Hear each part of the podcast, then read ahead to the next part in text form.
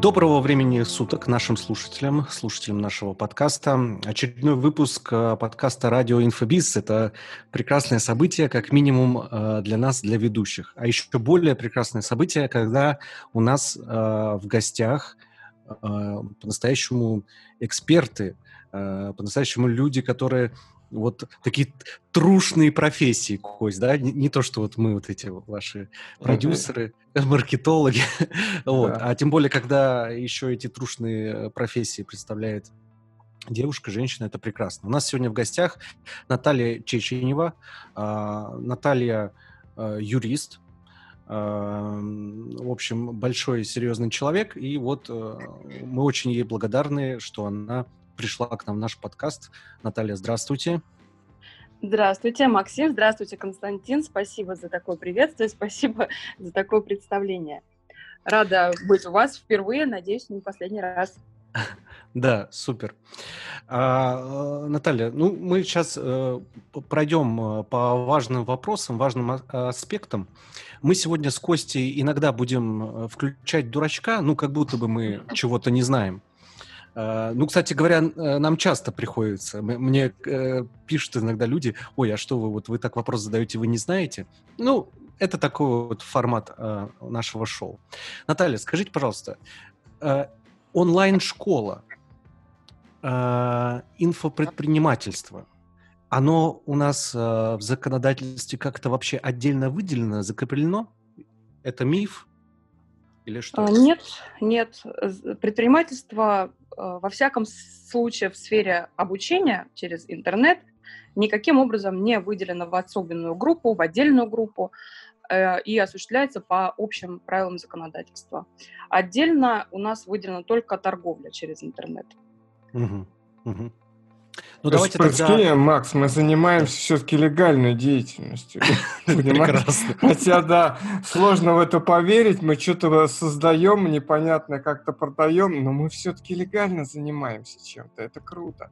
Да, можно я тоже скажу, я очень рад, что Наталья пришла, потому что я как предприниматель и как э, продюсер, не знаю, как назовите, как хотите, э, у меня всегда такое оторопь берет, а правильно ли я делаю с точки зрения, не придет ли ко мне налоговая инспекция, постучит э, ко мне в дверь и скажет, ты заплатил налоги. В общем, вот эта история, она про многих предпринимателей, заплати налоги, спи спокойно и не нарушая законодательство. Поэтому я очень рад, что Наталья пришла.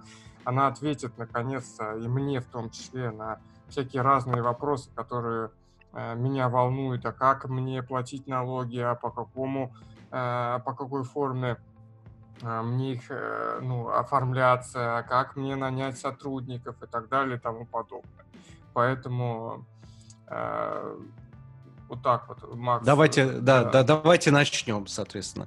А, Наталья, скажите, ну вот представим, я, значит, начинающий, хочу стартануть свою онлайн-школу, какой-то инфокурс. Как мне легально оформиться, какой у меня путь? С чего мне начать? Угу. Ну, Максим, вы задали вопрос, который на самом деле охватывает э, много нюансов, много аспектов. И начнем, наверное, с самого главного. Первое. Каждый предприниматель должен э, действительно э, осознавать степень ответственности за то, что делает. Это первое, что нужно сделать. Еще маленькая такая ремарка. Предприниматели нашей страны активно борются с этим, явлением, но оно пока имеет место быть, это презумпция виновности предпринимателя. То есть угу. все организации, проверяющие, в том числе налоговая инспекция, самое первое, самое главное, а, предполагают, что предприниматель обязательно что-то скрывает, обязательно а, оптимизирует свои расходы, обязательно что-то нарушает. Поэтому нужно быть готовым со всех сторон к, ко всем вопросам, какие только в принципе можно себе представить от этих э, проверяющих органов. А, а это прям а... в законодательстве прописано, что презумпция виновности любого предпринимателя. Нет, Насколько я знаю, там написано наоборот. Да? Отношения, я так понимаю, вообще. Что у нас есть э, буква закона, а есть дух закона. Предприниматели активно борются с этим явлением. Э, предприниматели активно доказывают э, свою ответственность, свою чистоплотность в какой-то степени. А, но пока э, вот положение не самая завидная у предпринимателей. Сразу хотелось бы подчеркнуть и отметить особенно, потому что не, не все об этом задумываются. Индивидуальные предприниматели – это не просто физические лица, которые какую-то деятельность решили осуществлять, неважно, онлайн, офлайн. Это предприниматели, которые несут ответственность по всем сделкам, по всей своей деятельности, в том числе всем своим личным имуществом и личными денежными средствами. Это нужно помнить для чего. Если вы допускаете какие-либо налоговые нарушения, э, в том числе оптимизируете налогооблагаемую базу, к примеру, а, налоговая совершенно спокойно может наложить э, э, ограничительные меры на все ваше имущество. То есть может быть заблокирован ваш личный счет, а, там, не знаю, арестован ваш личный автомобиль и так далее. А из квартиры могут выселить? А, ну, насчет выселения квартир то все э, очень сложно, потому что, к, к счастью, у нас там единственное жилье сейчас застраховано, и единственного жилья никто не вправе лишить, за исключением случаев, если это жилье ипотечное и заложено по договору mm-hmm. об ипотеке. Вот, ну, не будем уже туда углубляться, отвлекаться, да. да. Здесь просто хотела подчеркнуть, что это не игрушки, это все-таки не виртуальная реальность, а э, совершенно обычная реальная. И здесь нужно в этом себе отдавать отчет. Угу. Это первое, что хотелось бы сказать. Если говорить о том, с чего начинать вообще любой инфобизнес, то, считаю, нужно ответить себе прежде всего на главных три вопроса. Первое, что я делаю? Второе, с кем я это делаю? И третье, на какой доход я рассчитываю. Угу. Потому как э, что я делаю, разумеется, предполагает э, свой спектр возможностей регистрации в той или иной правовой э, форме своей деятельности. А, с кем предполагается, соответственно, э, также организационно-правовая форма этой деятельности. То есть индивидуально я веду какую-то деятельность, я могу быть самозанятым, или все-таки придется э, организовать какое-то юридическое лицо. А, и финансовая часть немаловажная. Любой бизнес-план должен предполагать какой-то минимальный, средний и там, оптимистичный прогноз по сумме дохода. Э, это тоже имеет значение, поскольку самозанятый у нас, э, предположим, может получить доход не более 2 миллионов 400 тысяч рублей в год. А, индивидуальный предприниматель, да, с учетом патента, может получить доход не выше 60 миллионов рублей в год – это нужно предполагать и закладывать при принятии решения, каким образом действовать, как регистрироваться. Ну, я думаю, тут у всех, у всех оптимистичные в этот момент. Все идут минимум за 60 миллионов. На 60 миллионов это патент, насколько я понимаю, да? Там да, да, да, да, я говорю именно о патенте. Да, еще... Да, да, да. Я говорю именно о патенте. Почему? Потому что он э, максимально широко распространен в инфобизнесе, поэтому я на нем акцентирую внимание. Ну, а вы всего. сами рекомендуете, вот если я, допустим, там начинающий онлайн-предприниматель, да, или эксперт, или там продюсер, да, хочу продюсировать экспертов. Какую мне все-таки организационную правовую форму выбор, выбрать? Какая максимально, ну не знаю, что ли, просто и максимально прозрачно вот, как сделать правильный выбор? Э, э, на самом деле вопрос, с одной стороны, очень простой, с другой стороны, довольно глубокий. По одной причине. Э, если эксперт действует самостоятельно, он один, условно говоря, осуществляет весь свой проект, привлекая специалистов на какие-то там маленькие работы, не знаю, создать сайт или или что-то в этом духе, или поддержать там э, страничку в Инстаграм или на Ютубе, то, э, конечно, здесь руки развязаны, и человек может совершенно спокойно э, регистрироваться в качестве индивидуального предпринимателя, получить патент и заниматься обучением, привлекая специалистов на какие-то подрядные небольшие работы. Если речь идет о какой-то совместной деятельности нескольких лиц, в частности, продюсер, эксперт на равных, чего очень э, многие хотят, но, к сожалению, с точки зрения законодательства здесь не идет речь о патенте. То есть э, для того, чтобы быть совершенно прозрачным с точки зрения правовой, нужно в этом случае заключать либо договор о совместной деятельности, который облагается НДС, что не всем нравится, разумеется, либо все-таки заключать договор, в соответствии с которым каждая из сторон является заказчиком или исполнителем.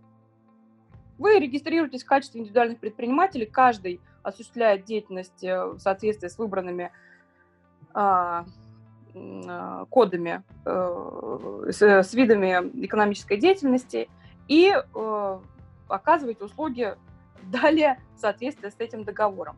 Но здесь речь о патенте уже не идет. Если и, человек идет и... работать самостоятельно, никаких ограничений нет е, э, по патенту, я имею в виду, это, это самый лучший вариант, самый э, дешевый, самый простой в отчетности. Э, ну вот, наверное, такой, с которым может справиться любой, даже новичок, не сильно углубляясь в какие-то там э, законодательные нюансы. Угу. А если Ната... же речь... Наталья, да. скажите сразу, пока мы от, от этой темы не ушли. Раз э, вот такая ситуация, э, то тогда каким будет ваш вот ответ на следующий вопрос? Вот, значит, эксперт и продюсер. Они строят проект. Мы тут все строим проекты с огромными, с многомиллиардными оборотами. И там как-то этот проект называется, там школа, значит, э, невид... невиданной щедрости. Значит, вот с точки зрения правовой, вот этот проект, это что? Получается, это просто совместная деятельность двух ИП? То есть нет никакого проекта юридически? А если говорить э, юридическим языком, то это может быть продукт совместной деятельности. Угу. И э, если следовать букве закона, то, конечно, это есть договор о совместной деятельности, где прописан этот продукт и э, описывается, собственно, цель для чего э, стороны объединяют свои усилия э, и что считается конечным продуктом. Если говорить о том, что стороны просто там устно договорились, что да, мы действуем вместе, но каждый распределяет какие-то обязательства, перекладывает друг на друга какие-то обязательства или возлагает, наверное, будет правильнее сказать, а, то здесь, наверное, речь идет уже не о договоре о совместной деятельности, да, что, на мой взгляд, будет правильнее и корректнее, угу. а должна речь идти э, о том, что есть одна сторона, которая все-таки занимается выстраиванием этого проекта. Есть угу. другая сторона, которая э, играет определенную роль в этом проекте. Либо угу. это роль эксперта, который занимается созданием там, видеоуроков, э, ну, в общем, контента какого-то, да, либо а, это продюсер, который оказывает услуги на определенных условиях. Все-таки, если говорить об оптимизации э, налогооблагаемой базы, то, конечно, здесь нужно говорить о том, что одна сторона выступает заказчиком, другая сторона исполнителем. Поясню еще раз почему. Потому что договор о совместной деятельности предполагает, да, правильное описание продукта, предполагает а, определенный вклад каждой из сторон. Это правильно, но вы должны понимать, что это НДС, который mm-hmm. на сегодняшний день составляет 20%. Если вы Спасибо. готовы в белую, в чистую заниматься такой совместной деятельностью, добро пожаловать, пожалуйста, прекрасно, замечательно. Но больше чем уверена, что этот вариант не будет интересен вообще никому. А можно я тут резюмирую? Насколько я знаю, это делают полтора э, э, землекопа из э, ста человек. Поэтому, ну, грубо говоря, никто, все мечтают построить партнерство, все ищут партнеров, все ищут продюсера, которые, мы уже это обсуждали тоже в подкасте, который там 50 на 50 вы работаете. Но юридически оформить правильно – никто не в состоянии и не хочет, потому что в этом случае, как вы правильно сказали, это договор о совместной деятельности, и нужно платить НДС. Хотя э, на рынке, э, на все, во всех практически онлайн-школах, э, где учат вот, э, проекты, где учат построению онлайн-школ, юридическую аспект деятельности вообще никак не, не, не, не, не обсуждается. И э, бытует такое мнение, что просто достаточно патента. Я оформил патент, я имею право на патент, а дальше я вступаю в партнерство и заключаю какой-то договор э, с кем-то, и все нормально. Так вот, это иллюзия, чтобы вы тоже понимали. Правильно я говорю, Наталья?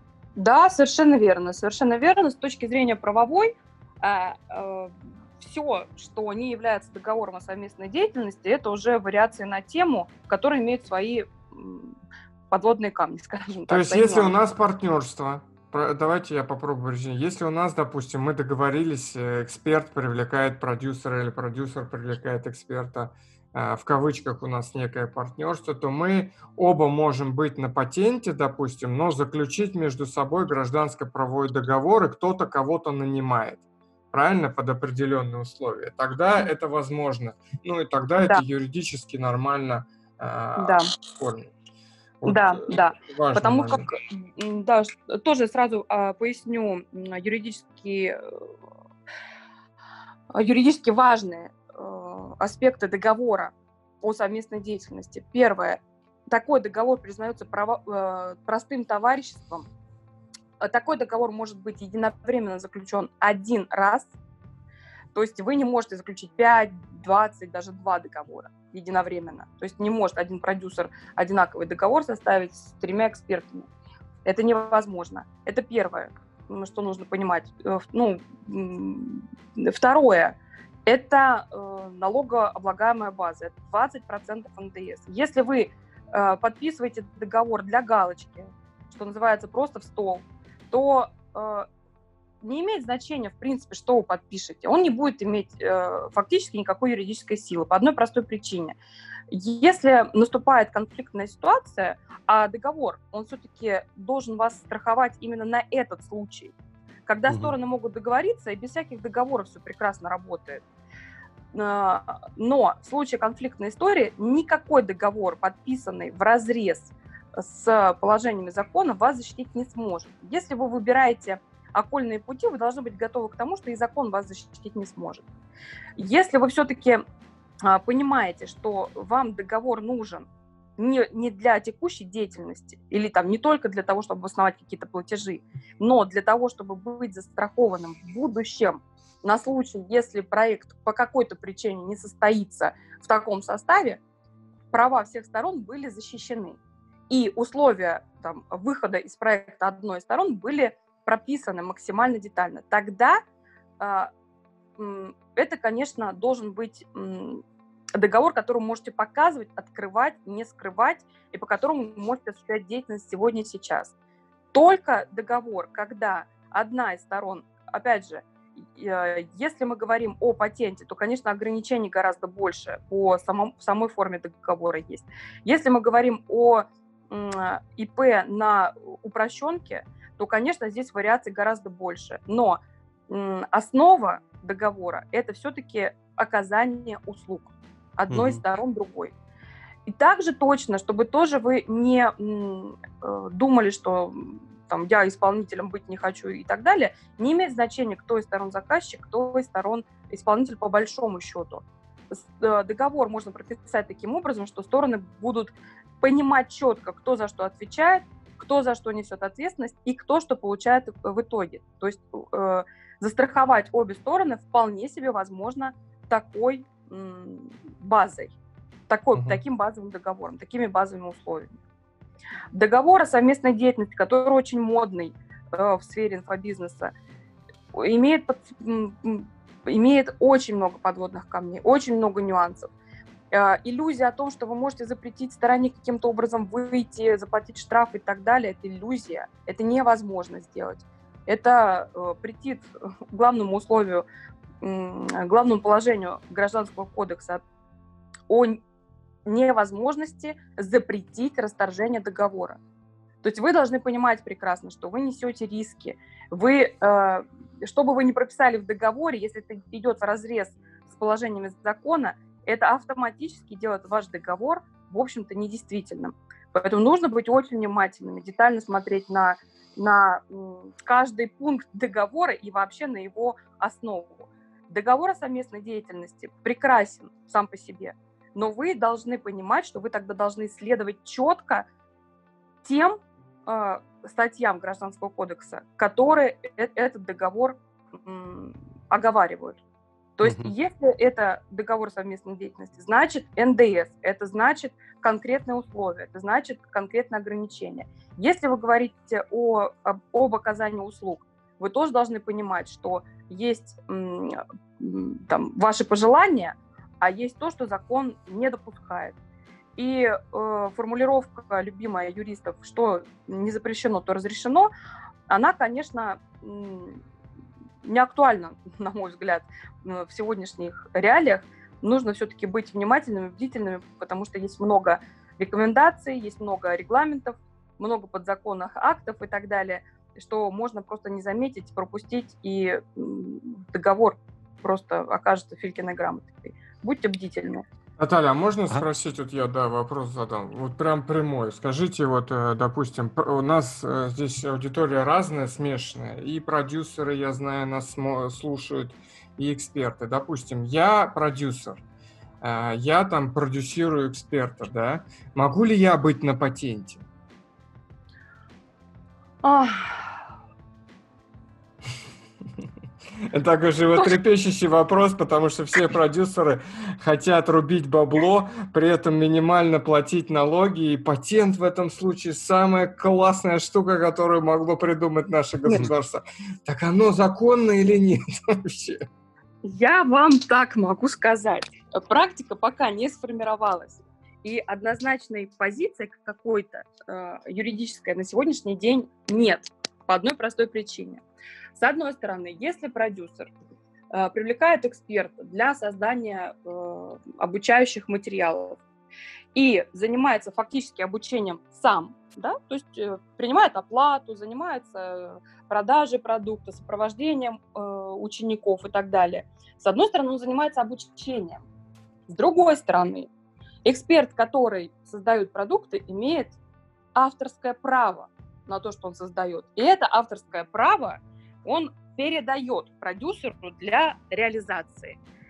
И налоговая не может однозначно ответить, как она будет учитывать этот доход. Как доход от обучения или все-таки как доход от реализации авторского права. Угу. То есть она как захотела, можно... так и, тракта, и трактует. У нас же не это, как, как там в Англии, в Америке, не прецедентное право, прецедентов нету, да, никто не да. хочет, никто не хочет стать э, прецедентом. Стать первым. Да, если вы уже получили какой-то, да, вот мы к вам обращаемся, я знаю, тут много продюсеров, возможно, вы уже получили какое-то Э, как это сказать, трактовку закона от Минфина, да, или от налоговой, вам разрешили э, продюсер, продюсерствовать на патенте, вы нам об этом тоже сообщите. Нам будет интересно. Но вообще это очень животрепещущий вопрос. Насколько я знаю, своих коллеги все сидят на патенте и пытаются э, так, я в домике, я в домике, это можно делать. А, ну так вот, э, если я вас правильно понял, то это очень тоже рискованная история на самом деле, правда? Да, здесь, э, да, да, действительно рискованная история, и я вот э, на сегодняшний день, например, не берусь рекомендовать, как все-таки учитывать этот доход, э, потому как четкой позиции никто не озвучивает, четкой позиции нет, и как налоговая посчитает ваш доход при проверке через 5 лет, угу.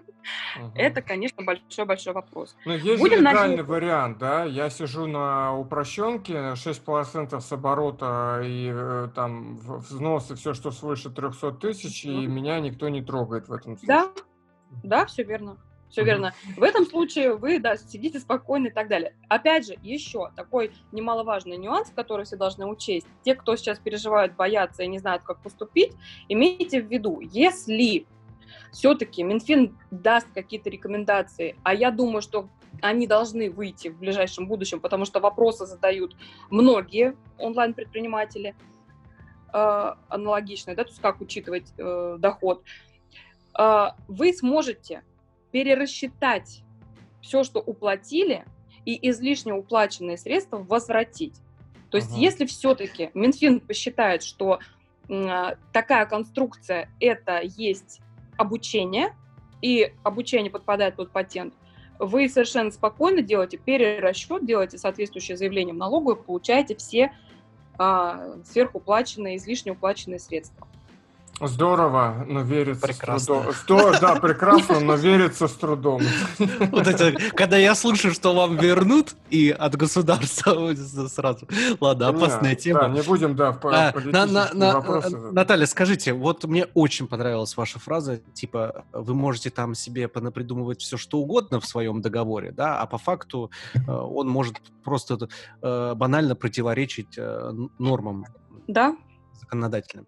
Это а вот скажите, вот частый пример э, и, и прием, который используют значит, э, инфопредприниматели, когда у них какое-то идет продающее мероприятие, и они говорят, вот оставьте э, предоплату, ну вот на вебинаре у, ученикам, вот забронируйте место, оставьте предоплату, а потом, значит, деньги внесете. Ждут от учеников а, оплаты полного курса. Вот скажите, в данной ситуации это предоплата, это задаток, возвращается он, не возвращается в случае, если там, например, клиент дает заднюю и говорит, что нет, я доплачивать не буду. Как здесь вот с точки зрения закона правильно вы, э, выстроить работу? Для начала нужно понимать, в качестве чего эта предоплата все-таки принимается. Любая оплата должна производиться в соответствии с офертой да, угу. или каким-то договором, который полностью описывает порядок оплаты, условия оплаты, а также каким-то образом, условно говоря, обзывает каждую из частей оплаты. Если речь идет э, о задатке, угу. то, как мы знаем, э, задаток что такое? Э, это часть оплаты, которая в случае отказа э, исполнителя точнее, плательщик этого задатка от заключения договора в будущем и от оплаты, этот задаток не возвращается. Если речь идет об авансе, то аванс возвращается. Поэтому как этот платеж называется в оферте, угу. да, да, тут и нужно смотреть, соответственно, что можно с этим платежом делать. Если вы считаете, что это часть оплаты продукта, вы должны с офертой ознакомить потребителя. Вы должны потребителю четко написать, что такое задаток, аванс, как он уплачивается, как возвращается, есть какой срок для возврата, какой срок для договора. То есть это я не очень понимаю, как это возможно сделать, а, ну вот просто не включая в плату за продукт. Угу. Я не очень понимаю, как это делают инфопредприниматели без закрепления договорного. Угу. Как просто вот э, 2000 э, внесите, и это забронирует э, вам место. Как бы, да, нет. С точки зрения информационной все понятно. С угу. точки зрения правовой я не очень понимаю, как это делают предприниматели. Если э, предприниматель в своей оферте описывает условия такой предоплаты, э, что это предоплата дает, если в описании продукта на сайте есть точные условия описанные, то есть что это такое, что это за оплата, за что она вносится, как она возвращается. В этом случае, да, как-то можно, наверное, это грамотно описать. Да не наверное, а точно можно. Но если это никаким образом, никаким договором не фиксируется, если это каким-то, не знаю, левым, правым образом проводится, то, конечно, у меня это вызывает массу вопросов. А ну, то есть главный, здесь, да. главный посыл заключается в том, что э, так, такая форма имеет место быть, если она предварительно прописана в э, оферте, да, в, в оферте. Да, да, и в оферте, и в описании самого продукта. Угу. А вот скажите еще тогда вот э, в, в эту сторону дальше пойдем копать. Э, это же тоже боль э, предпринимателей и экспертов, когда человек покупает у тебя курс, мы вот, э, предприниматели, ставим там условия, что, э, например, э, вы можете вернуть а, если вам не понравится курс, то мы вернем вам деньги в первые там 7 дней. Вот берут из головы так ставят, что вот в течение 7 дней с момента покупки мы вернем, если вы обратитесь. Если больше, то не вернем. А как по факту-то вообще, по, по закону? О, вопрос очень интересный, особенно учитывая недавние изменения в закон о защите прав потребителя. А, исполнитель, э, продавец может устанавливать гарантийный срок по своему усмотрению. Угу. Это допускается. А, но не нужно забывать об одном интересном нюансе. Есть такая любопытная статья 32 в этом законе, которая говорит о том, что заказчик вправе в любое время отказаться от услуги, потребовав возврата средств, соответственно. Исполнитель обязан возвратить средства за вычетом фактически понесенных расходов. А что сюда вот а, в качестве инфопредпринимателя можно в расходы занести? Ну вот вы знаете нашу специфику, да? Это, это как раз самое интересное. На сегодняшний день э, я, например, лично сама и в оферте э, трактую э, это следующим образом. Когда человек получает доступ к информационным материалам, он фактически получает э, продукт на 100%. Угу. А вот э, сопровождение, к примеру, там, кураторское, специалиста, эксперта – оно прилагается бесплатно. Это такой бонус. Угу. В этом случае, ну, опять же, это такая маленькая меточка, галочка и заметочка для предпринимателей. Она не очень нравится, наверное, потребителю, но мы угу. о них сейчас, собственно, не говорим, да, мы защищаем права предпринимателей. Да, да, да. А, э, четко совершенно в оферте прописываем а, что заказчик соглашается э, с условием, что предоставление возможности доступа к информационно-обучающим материалам на платформе, где эти материалы выкладываются, является, э, является опла- значит, э, э, обеспечением оплаты стопроцентной стоимости этого продукта. Угу. Такой капкан. То есть, то, то есть дали, дали доступ, это значит, мы обеспечили значит, вот ваши деньги. полностью представили материал, значит, а, стопроцентная стоимость, то есть фактически понесенные затраты на создание продукта, и есть доступ к этим материалам. Угу. А все остальное, что касается технической поддержки, э, там, кураторской поддержки, там, работы сайта и так далее – прописывается как бесплатная услуга. Угу.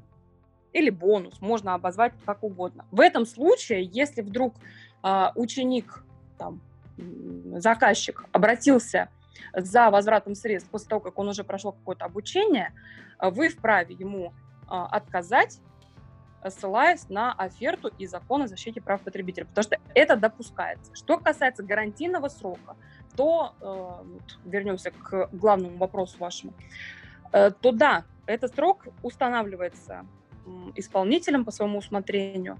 Этот срок прописывается в оферте, и вы можете установить его каким угодно. Три дня, семь дней, сколько хочешь.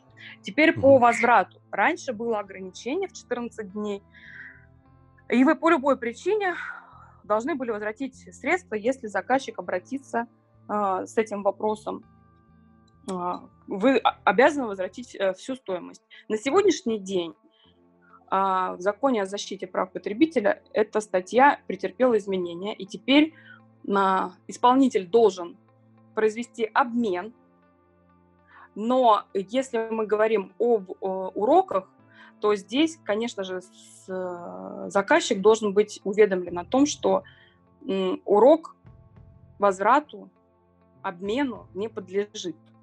Ого, вот так вот. Да, почему? Потому что э, нет альтернативы. Вы выбираете урок на тему. Другого угу. такого урока у нас нет. Угу. То есть товара аналогичного, но другого размера, там, с перламутровым пуговицем у нас нет. Угу. А, а, а вот тогда сейчас у меня путаница произошла. Так все-таки мы товар или услугу продаем? Вот что, что есть инфокурс – это товар или это как бы услуга? Это тоже очень большой, да, хороший вопрос, замечательный, потому как э, я сама им задавалась на, неоднократно. Все-таки это услуга, потому что вы преподаете урок. Вы не продаете видеоматериал как таковой. Все-таки вы оказываете услугу по обучению, представляя там ступенчатый доступ какой-то, представляя сопровождение и так далее.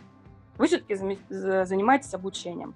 Это есть обучение. А, а если продажа. вебинары продают, я знаю многие там, вебинар, посмотри, там 500 рублей вебинар, запись. Тогда это что? Вот, вот, тут, да, тоже тонкая грань. Если вы просто продаете запись, просто запись, не, не производите фактического обучения, то есть не участвуете в процессе, то да, это тоже можно трактовать товаром.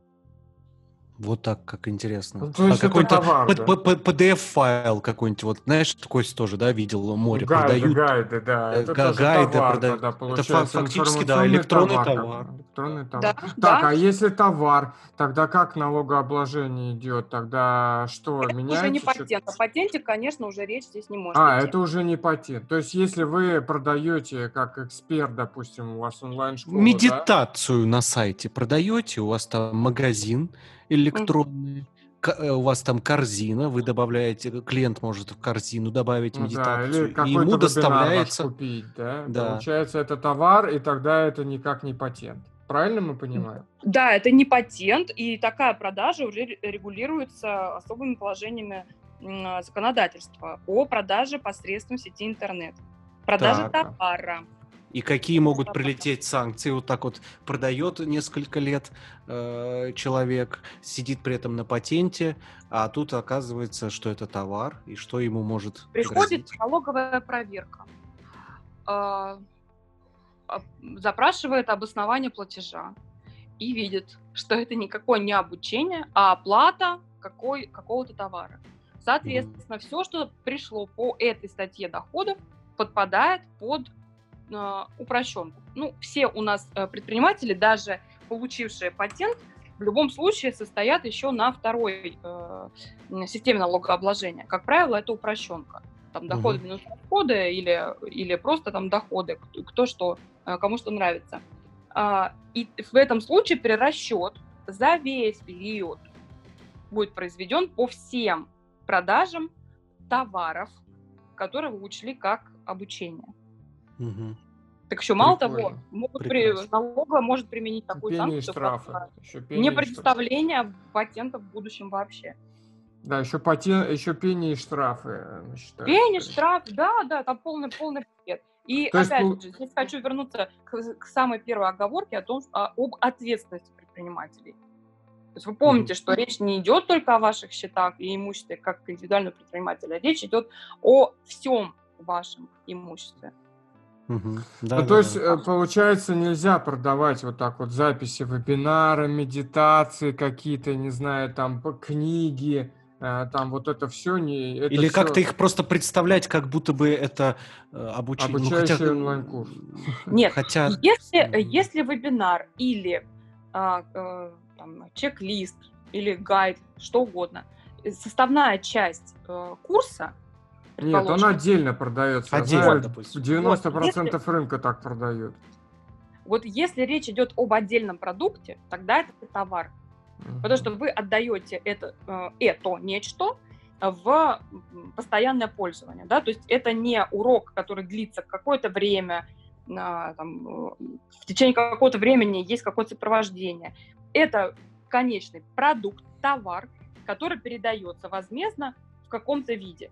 То есть вы передали в электронном виде э, чек-лист и PDF-файл, или вы отдаете видео.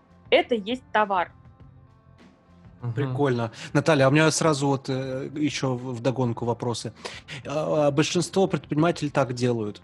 Они э, вот этот, допустим, продают вебинар, но вебинар этот, например, или эту же медитацию, или эту PDF-ку размещают на какой-то обучающей платформе и ограничивают доступ к нему. Ну, то есть, например, там на 6 месяцев доступен uh-huh. он или еще что-то. Uh-huh. Это вообще нарушение или что? То есть, то есть, получается, фактически он продает как бы товар, товар, вебинар, но при этом он его как бы продает на 6 месяцев. Это какая-то аренда, получается.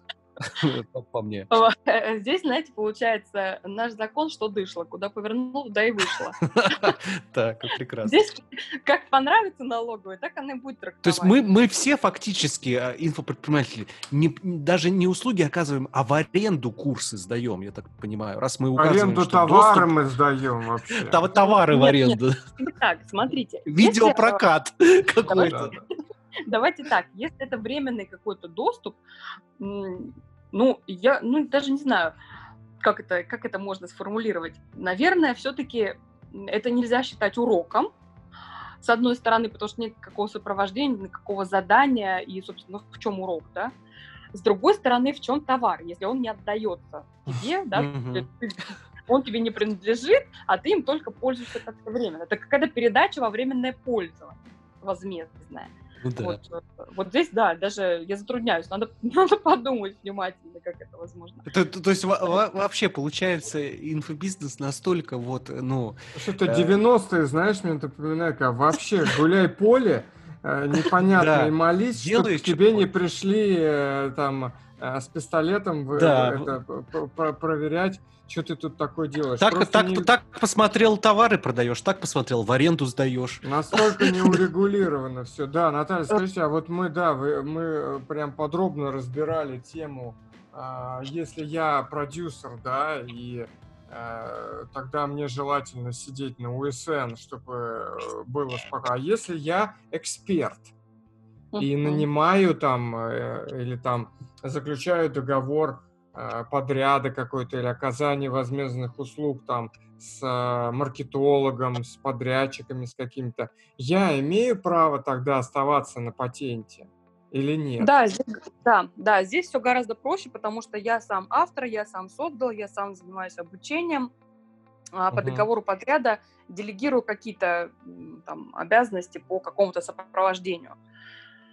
А, здесь вообще никаких сложностей, никаких нюансов нет, пожалуйста. В этом случае, кстати, эксперту гораздо проще привлечь продюсера по договору об оказании услуг, потому что он также э, может быть прозрачным, кристальным, эти взаимоотношения ничем не ограничены, не обременены, пожалуйста. Ну, то есть, по сути, финансовую составляющую, которую все хотят, там, 50 на 50, да, какая-то, ее можно организовать в рамках э, договора о оказании услуг, да, то есть э, да. Это, да, это да. возможно. Угу. Да, условно говоря, эксперт решил продавать то, что он записывал. Привлекает продюсера по договору об оказании услуг, там, на продвижение продукта, на, там, да как угодно можно написать, описать эти услуги, как понравится. А продюсер выполняет эти э, услуги на определенных финансовых условиях. Финансовые условия, вы понимаете, могут быть как фиксированные, так и зависящие там, от э, процентной э, договоренности. Интересно от, мне только посмотреть на этого оборот, продюсера, который будет оказывать по эксперту услуги э, на каких-то непонятных условиях. Но это то такое. Почему непонятных? Нет, нет, нет. Почему непонятно? Условия точно так же прозрачно прописываются. То есть продюсер получает какой доход? Процент от дохода, от, от выручки, общее, или от э, чистого дохода, от прибыли, от чего. Это все тоже прописывается совершенно четко в договоре. Ну, то есть можно все... А, можно, ну, можно, конечно, конечно. Но да. тогда такой человек, э, продюсер для налоговой, э, ну, то есть о, о, этот продюсер тогда в таком случае может патент использовать? Нет. Нет, патента на продюсирование нет. Не, нет, ну он, например, давайте так, давайте так, он, он считает, что он продюсер, он называет себя продюсером, по факту, например, договор, в договоре он прописан как маркетолог, например. Нет, Пров, он... про, проводит маркетинговые исследования, грубо говоря, для, для этого человека.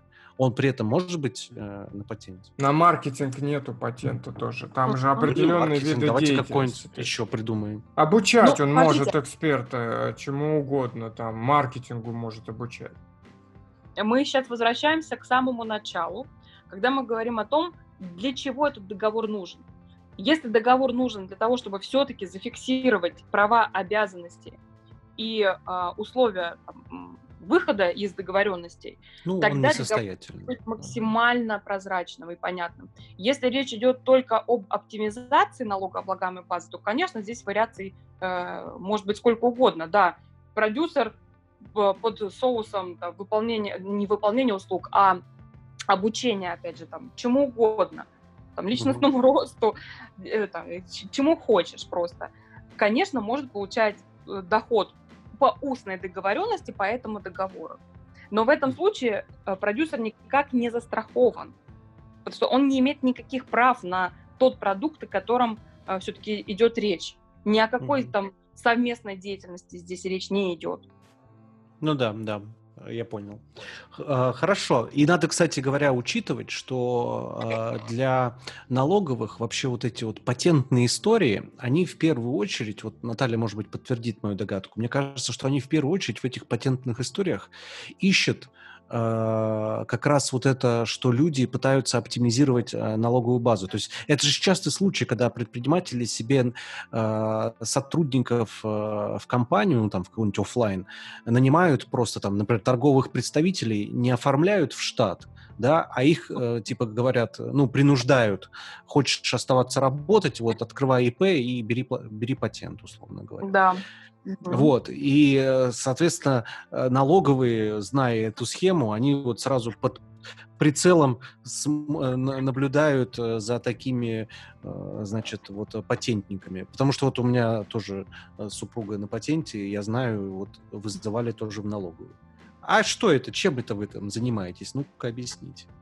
Кстати, банки тоже не очень любят, насколько я знаю. Если у вас там ну, идет какая-то прибыль, да, существенная, если там 10-20 тысяч рублей, они им все равно, а если вы там а, прилично зарабатывающая школа, да, к вам идет выручка, а вы при этом на патенте, то банки по какой там 114 или я не помню, 100, 115 какой-то ФЗ, 15, да, 115 ФЗ, они тут же тебя мониторят, а, смотрят там, что а что ну, ты а так мало на, налога, так, да, ты типа ты много получаешь и налоги не платишь. Что за деятельность ты такую ведешь в нашем государстве? Они не могут понять и ну, блокируют счет. А, я, кстати, лично это проходил, я знаю, как это неприятно, поэтому тоже такая история. Наталья, скажите, пожалуйста, еще такой вопрос. Может быть, вы вкратце расскажете пакет юридически для онлайн-школы, что туда должно входить и сколько это, допустим, может стоить, если пойти к какому-то грамотному юристу, который а, для вас такой пакет составит. Неважно, там, эксперт вы, продюсер, все равно вы организуете деятельность для того, чтобы аккумулировать финансы, да, это какая-то ну, онлайн-школа или частная практика у вас, неважно. Все что угодно, оно должно какой-то пакет юридический иметь. Что туда входит, э, сколько это может на рынке стоить. Угу. Так, ну, если позволите, для начала маленький комментарий относительно да. вопроса Максима. Угу. По, по пристальному вниманию к патентникам. Это действительно имеет место быть, действительно так. А, налоговое с удовольствием а, вас проверить так, чтобы выставить максимальное количество там, недополученных налогов. Поэтому документы нужно тоже с особой тщательностью готовить, расписывать максимально детально а, все обучение, в чем оно заключается, сколько часов, когда и что. Особенно это касается тех школ, которые получают доход, ну, там, условно, выше миллиона рублей в месяц. Вот тут уже нужно, нужно детально и тщательно прорабатывать документы опять же, не будем мы сейчас в детали там сильно вникать, это просто рекомендация, а дальше что нужно делать, обратитесь э, к специалисту, обратитесь даже в налоговую инспекцию за разъяснением, вам все расскажут, а лучше, конечно, обратиться к юристу, который вам поможет в этом. Угу. А, что касается э, блокировки счетов, я здесь хотела бы один э, нюанс сейчас осветить. Многие индивидуальные предприниматели, причем по рекомендации банка, Э, пользуются счетом э, своим как индивидуального предпринимателя на, на личные нужды. Ну, то есть там оплачивают все, что угодно, в том числе какие-то бытовые э, вещи через счет индивидуального предпринимателя. Уважаемые предприниматели, не забывайте, что у вас есть обязанность по ведению книги доходов, расходов, вне зависимости от системы налогообложения, вы это должны делать. И если банк вам говорит, что вот вам карточка, которая прилагается к вашему счету, делайте, что хотите, э, платите, где хотите, это не так. Будьте бдительны. Не оплачивайте, пожалуйста, ваши личные э, там, потребности с, со счета индивидуального предпринимателя. Это такая личная уже просто наболевшая, наболевшая рекомендация. Спасибо. То есть выводите на личную карту. Ну, а это, кстати, сплошь и рядом история, да, когда к расчетному счету привязывается карточка и поехали там э, оплачивать молоко, хлеб, нас. Я даже, не могу объяснить, почему банк с таким рвением предлагает такую услугу. Предполагаю, что это какой-то маркетинговый хитрый ход, чтобы э, привлечь к себе максимальное количество предпринимателей. А с учетом того, что люди не всегда вникают там, в, совсем куда-то в глубину, а что же последует, если я это сделаю, э, совершают такую ошибку и потом получают ну, неприятные последствия. Угу. Так, Э, теперь перейдем к вопросу по пакету документов для онлайн-школы. Ну, первое, что нужно сделать, конечно, определиться с тем, кто вы, индивидуальный предприниматель или все-таки будете создавать какое-то там юридическое лицо. Э, вы должны получить реквизиты, у вас должен быть расчетный счет, как у предпринимателя. Это первое. Ну, наверное, все понимают, что основополагающее. Второе. Когда у вас есть сайт, у вас должно быть в обязательном порядке пользовательское соглашение. То есть что вы позволяете на этом сайте, а что на этом сайте запрещено. А, оферта – это ключевое. В оферте вы прописываете все условия покупки э, товаров. Оферта не должна быть детальной, то есть описание продукта должно быть на сайте под, э, под продуктом, ну или там в описании самого продукта а оферта предполагает общее положение при э, продаже товара. А, согласие на обработку персональных данных, как правило, сейчас включается в пользовательское соглашение. Его не обязательно выносить в отдельный документ, но я всегда рекомендую, если есть техническая возможность, э, там, в отдельную плашку выносить ознакомление с э, разрешением на использование персональных данных, на обработку персональных данных, потому что это э, персональные данные в нашей стране защищаются сейчас особым рвением, это нужно соблюдать. Но стоимость пакета документов варьируется, наверное, только алчности специалиста, к которому вы обратитесь. Потому что есть много сайтов, которые предлагают э, шаблоны, рыбы. Вы можете самостоятельно это доработать совершенно бесплатно. Можете обратиться к специалисту, который более-менее лоялен и сделает вам там за 3-5 тысяч рублей такой пакет документов.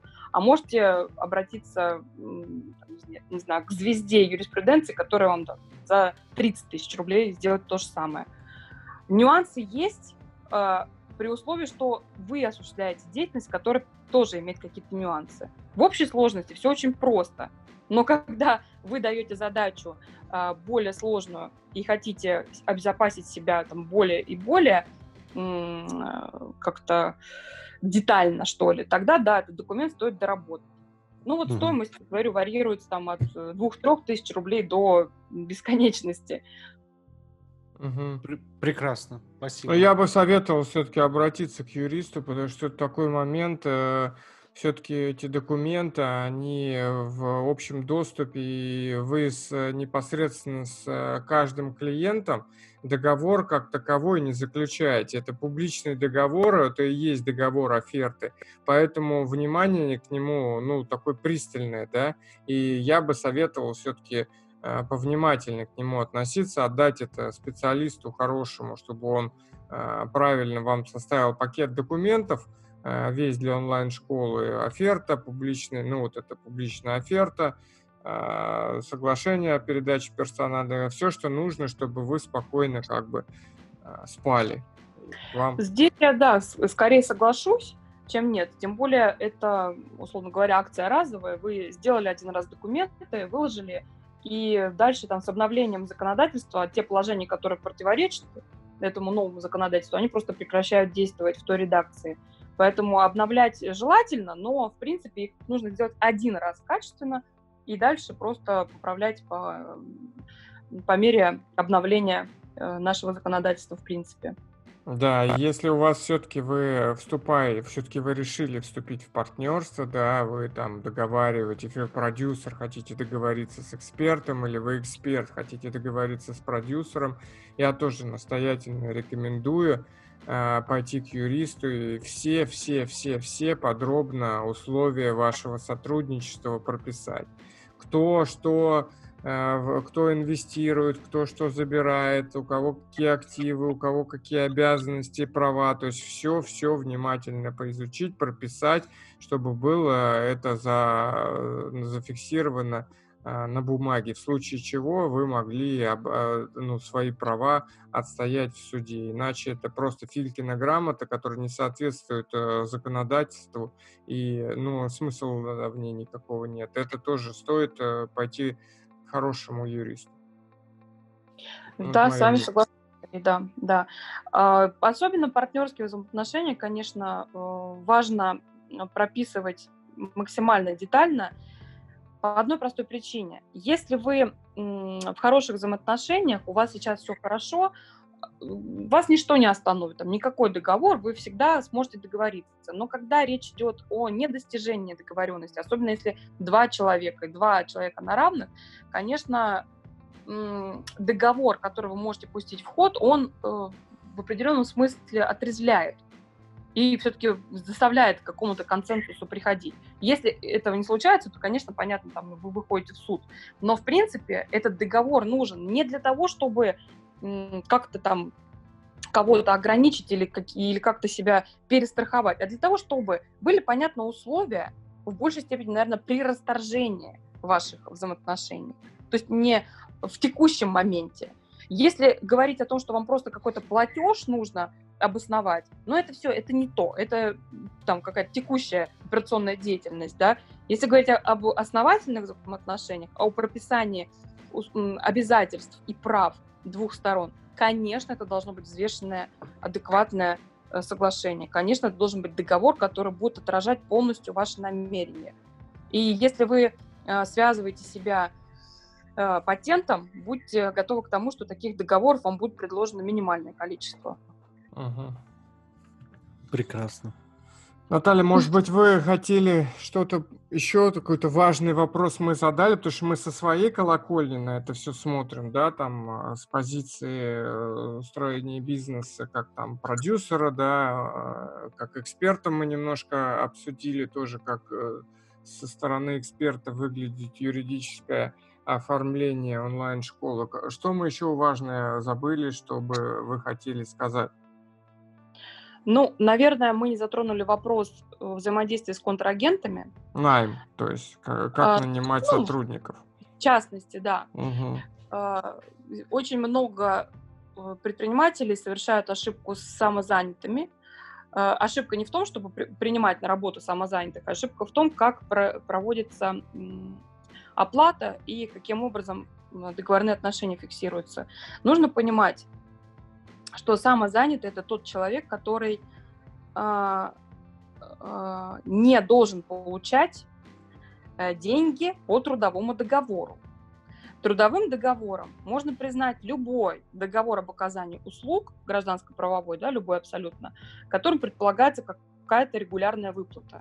Вот обращаю ваше внимание на то, что самозанятым нужно платить по дробным договорам. Дробные – это что я подразумеваю, не долгосрочный, а краткосрочный. Два-три месяца, там, четыре.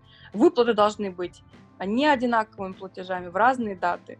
Вот, вот как-то договаривайтесь, что угодно делайте, но это обязательно нужно соблюсти. В противном случае налоговая очень успешно признает любые договоры гражданско-правовые трудовыми. И в этом случае вы получите а, расчет по 13% э, процентов НДФЛ и по отчислениям в внебюджетные фонды и пенсионный фонд. Это там, около 30% еще.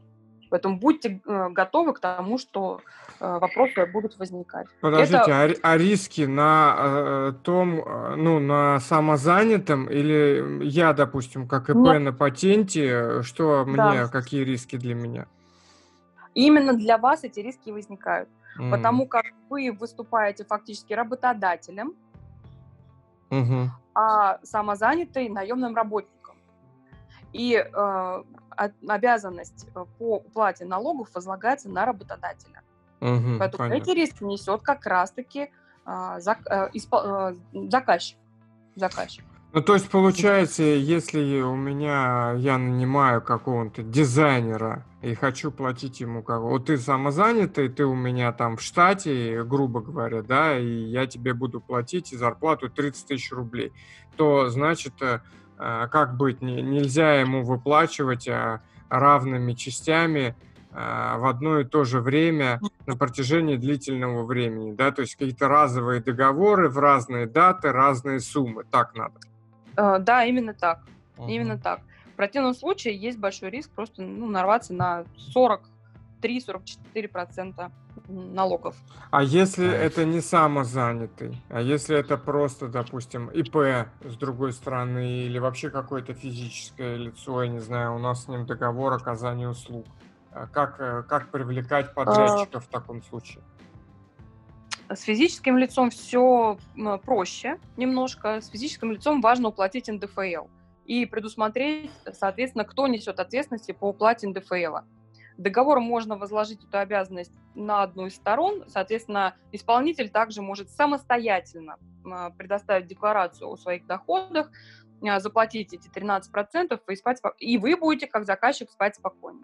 То есть вы переложили обязанность по уплате на физическое лицо, и все. С физическим лицом все проще. А это в что договоре как... прописывается, да, что опла... да? обязанность по уплате НДФЛ возникает там у исполнителя, да? Там, да, да, это договором предусматривается, законом также предусмотрена возможность э, договором определять э, плательщика ответственного. Э, угу. С за, самозанятым здесь сложнее. С одной стороны сложнее, с другой стороны проще. Да? То есть, с одной стороны, ну, что может быть проще? Ну, самозанятый, ну, какую-то услугу оказал, ну, здорово. Если речь идет именно об, э, о работнике, еще немаловажно, что а, если речь идет именно о трудовом договоре, то этот человек у вас в штате, вы должны быть зарегистрированы и поставлены на учет как работодатель, вы несете ответственность социальную за этого работника, и у патентников максимальное количество работников 15. То есть больше э, в течение года набрать нельзя. Ну, никто так не делает, это точно. Это как ответственность да. можно нести, если это мы все работаем на удаленке, человек где-то где-то там в Сургуте, э, на него упал башенный кран, да, он у меня в штате и э, на рабочем месте. Я что потом буду за инвалидность ему платить? Да, да, я думаю, что мало, мало кто заключает трудовые договоры. Если речь идет именно о договоре об оказании услуг, это разовая акция, то есть вы не, не заказываете услуги на, на год, два, три. Uh-huh. Это, там, как, как правило, короткий период все-таки, да, до 12 месяцев. То, да, в, в этом случае по договору об оказании услуг, так, так называемому гражданско-правовому, не трудовому, вы совершенно спокойно можете прописать любую оплату в любой форме, пожалуйста, с физическим лицом. Самозанятым, еще раз повторяюсь, да, дробно, а, аккуратно, чтобы даты не совпадали, чтобы платежи не попадали, для того, чтобы этот договор невозможно было признать трудовым. Кошмар какой. Короче, надо одному работать вообще. Ни с кем, ни с какие партнерства не вступать. Идите никого все не на завод. На завод. А то кругом одни эксперты, продюсеры. Все... Эти вебинары продавать нельзя. Макс, давай продавать навоз и заборы. Мы, мы хотим, это проще. Но если кто-то отравится, вы тоже будете нести ответственность. Понимаете, здесь во всем, во всем можно найти, да. Как а есть какая-то вообще, вы э, смотрите, вот последний вопрос, наверное, да, будем заканчивать. Есть какая-то а, перспектива, не знаю, там движение какое-то а, вот в, в, у законодателей у нас, что они будут а, в какую-то правовую форму вообще а, все это законодательство по поводу онлайн-школ приводить. Вообще говорят, и лицензия нужна будет, нет? Что вот по этому поводу? Есть какая-то информация? А, я так могу сказать, что учитывая, что у нас э, интер, продажи товаров через интернет только-только урегулированы, только-только внесены э, изменения в, даже там, в закон о защите прав потребителя, наверное, такие изменения, возможно, будут через 3-4, не uh-huh. То есть когда Что? это это как-то будет вынесено в отдельную, в отдельную группировку деятельность, когда она будет каким-то образом отдельно описана, наверное, все-таки я предполагаю, что это такой срок. А, что касается лицензирования, ну, спорный очень вопрос, и почему-то мне так видится, что вряд ли будет введено обязательно лицензирование на обучение. Возможно, будут созданы какие-то саморегулируемые организации, как у нас э, любят в альтернативу лицензиям а, делать. То есть mm-hmm. вы должны будете состоять в какой-то организации, которая будет следить за тем, чтобы вы не, не продавали всякую ерунду, ну, то есть не преподавали то, чего не существует. Возможно. Насчет ну, у нас половина рынка продают то, чего не существует. А, ну вот э, вот, вот будет э, история аналогичная всяким вот этим предсказателям, целителям, шаманам, которые в свое время, как вы знаете, вообще не знали ограничений и просто творили беспредел. Все равно же как-то, вот видите, ограничили, правда, прошло много лет. Я думаю, что с обучением тоже в ближайшие, ну, года два-три, наверное, вряд ли стоит ждать каких-то глобальных потрясений. Ну и, на мой взгляд, все-таки о лицензировании речь вряд ли будет идти. Вероятнее всего, это будет все-таки какая-то саморегулируемая деятельность. Прекрасно, Костя. Значит, э, мы должны быть с тобой на старте, чтобы создать свою СРО. И лицензировать, да. И всех зарегулировать к чертям собачьим. Вот такие планы коварные у проекта «Радио Инфобиз». Наталья, спасибо. Спасибо большое. Там было мега полезно, такая концентрация полезности. Вот. С учетом, что мы этот подкаст записываем вообще ночью, сейчас без 10-12 уже по Москве, но э, прям выжили максимально. А, спасибо еще раз, а, Наталья, вам. Костя, тебе спасибо. Спасибо, Марк. А, за я думаю, что, я думаю, что мы э, с позволения Натальи э, в описании к этому ролику Оставим к этому подкасту да. оставим контакты. Да, а вы сможете связаться с Натальей, она вас, может быть, проконсультирует. В общем, э, все ссылочки будут там. Ну и задавайте ваши вопросы в посте в Инстаграме, который мы приложим э, сюда. Там можно обсуждать, спрашивать, ну и, в общем-то, делиться своими впечатлениями. Все целую, всем пока, пока-пока. Спасибо, пока-пока.